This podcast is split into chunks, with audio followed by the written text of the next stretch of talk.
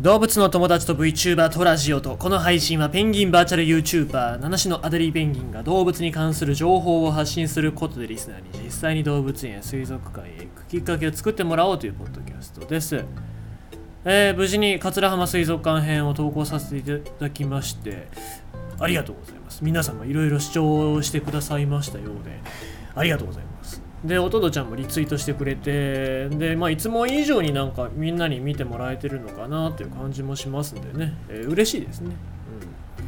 まああのなんだろう登録者が伸びるとかそんなことじゃなくてですね。あまず本当にあの一人一人が見てくださっていきたいなって思ってくれりゃ嬉しいななんて思いますね。で次は油壺水族館かな。油壺もなくなっちゃったよっていう話をしたいかなと思いますのでですね、えーまあ、次の作品も待っていただければななんて思っておりますが。えーとちなみにあのちょっと話は変わりますけどここの pixivFANBOX で今有料で、えー登録してくださってる方が結構結構というかもう何人ぐらいいるんですかね、えー20人ぐらいいるんですかね。ありがたいことなんでございますけども、まあ、それで、えー500円プランの方ですね、えー Aptenodytes プランに加入されてる方、まあ、1回でもいいから加入された方には、 Discord チャンネルに招待してるんですけども、ここの Discord チャンネルに今、おすすめの本貸しますよっていうことで、えー貸し出しをしてるんですけども、これなんでこれやってるかっていうと、引っ越しを予定してましてんで本をいろいろと出してるとこれまあなかなかもう読み尽くしたからいいかっていうことで、えーまあ、貸し出しますよっていうことしてるんですけどもまあ貸し出すっていうよりもうほとんどあげちゃいますよっていう感じでまあなんか僕があ見てえなって思った時にその着払いで返してくれればいいっていう感じでございますんでですね、えーまあ、着払いで送らし、ま、送りますけども着払いで返してくれればいいっていうところなので、まあ、よろしければぜひぜひ、まあ、そういう本の貸し出しもやってますので、えーまあ、最悪あげますけどもね、えーぜひぜひ、えーまあ、1回でもいいので500円プランアプティノディティスプランにアプティノディティスプランに登録してくれれば嬉しいかななんて、まあ、ちょっとビジネス的なお話をしたい感じでございます。はい。ってことでございまして、今日のニュースなんでございます？まあ最近ちょっと北海道のニュースが多いですけども、あと、まあ、あのードーベルマンが4匹逃げたよっていうニュースはもうこの間のニュースと被りますのでしません。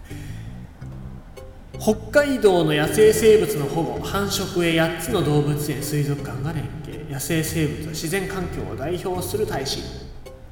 素晴らしいですね北海道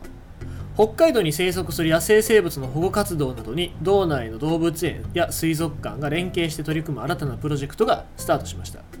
このプロジェクトは傷ついた野生生物の保護や計画的な繁殖などに道内の動物園水族館が一丸となって連携して取り組むのが目的です。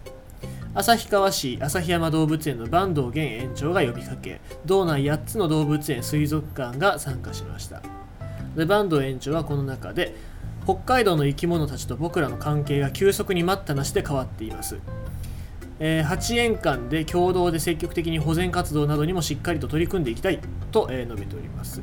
プロジェクトでは野生生物は自然環境を代表する大使と捉え職員の研修や交流などを通して野生生物への気づきを増やし自然環境の保全にも協力し合っていくことにしていますということで、まあ、非常に素晴らしいですね。っていうのもまあ本当に北海道内っていうのは自然が豊かな部分でもありますけどもあと土地が広いっていうのもありますけどもしっかりと動物の飼育環境っていうのに広さをとってる場所が多いです。丸山動物園の像の園なあの飼育展示場なんかもそうなんですけど、まあ、そもそも北海道で象を飼育するっていうのはどうかっていう問題は別としてですね、えーしっかりと確保ができてるわけでございますから、まあ、他の例えば都心だったりとかの、まあ、象の飼育展示場の狭さなんかに比べれば本当に、えーまあ、全国の動物園が目指すべきなまあ、そういうスペースだなって思いますし、えーまあ、だからこそそういう活用そういう場所を活用して、えー啓発をしていくっていうのがまあ狙いではあると思いますけども、まあ、この中のプロジェクトの野生生物は自然環境を代表する大使っていうのは非常にいいですね。えーまあ、もちろん動物が喋れるわけではないですしあのドクター・ドリトル先生